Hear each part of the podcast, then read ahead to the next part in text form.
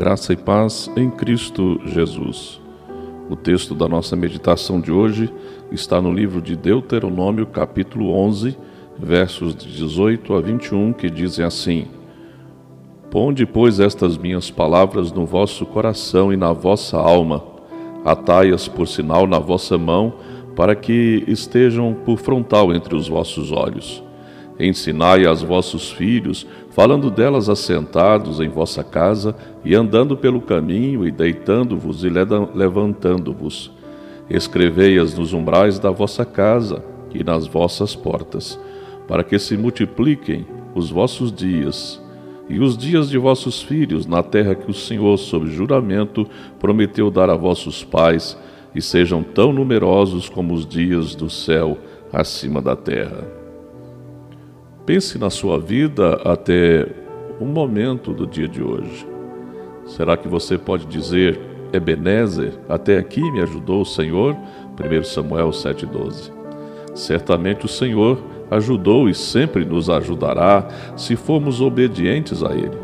O texto acima repete conselhos, advertências e promessas que já haviam sido ensinados ao povo de Deus, a Israel, como uma segunda mensagem podemos sentir aqui um cuidado especial da guarda da palavra de Deus, o que é registrado a partir do capítulo 6 de Deuteronômio. Como em outras ocasiões, o Senhor mostra ao seu povo solenes compromissos e a guarda e a prática desses preceitos, que são bíblicos, resultariam nas bênçãos do Senhor.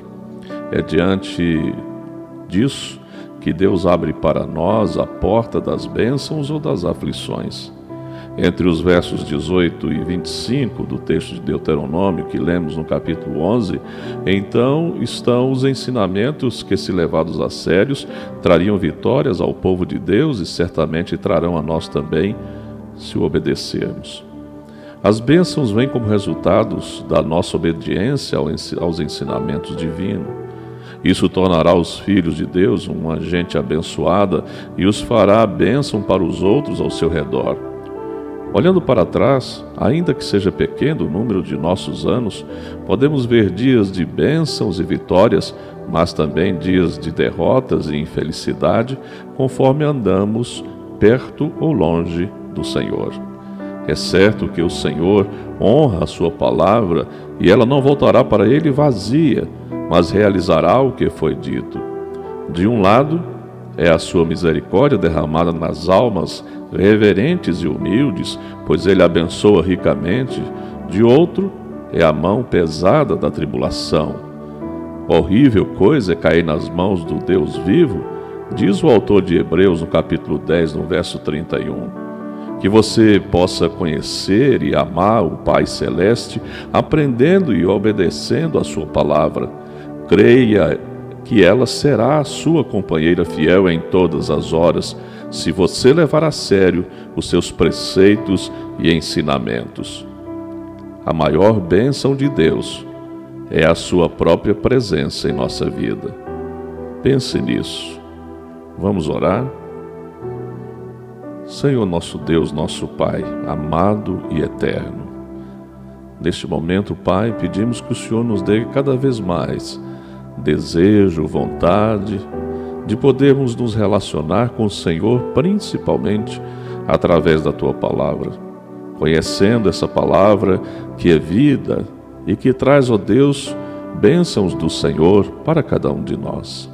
Que aqueles que nos ouvem neste dia estejam anelando, desejando cada vez mais conhecer a Bíblia Sagrada, os teus preceitos, a tua vontade, para que as bênçãos espirituais do Senhor, e por que não dizer também materiais, cheguem até a vida desses que nos ouvem.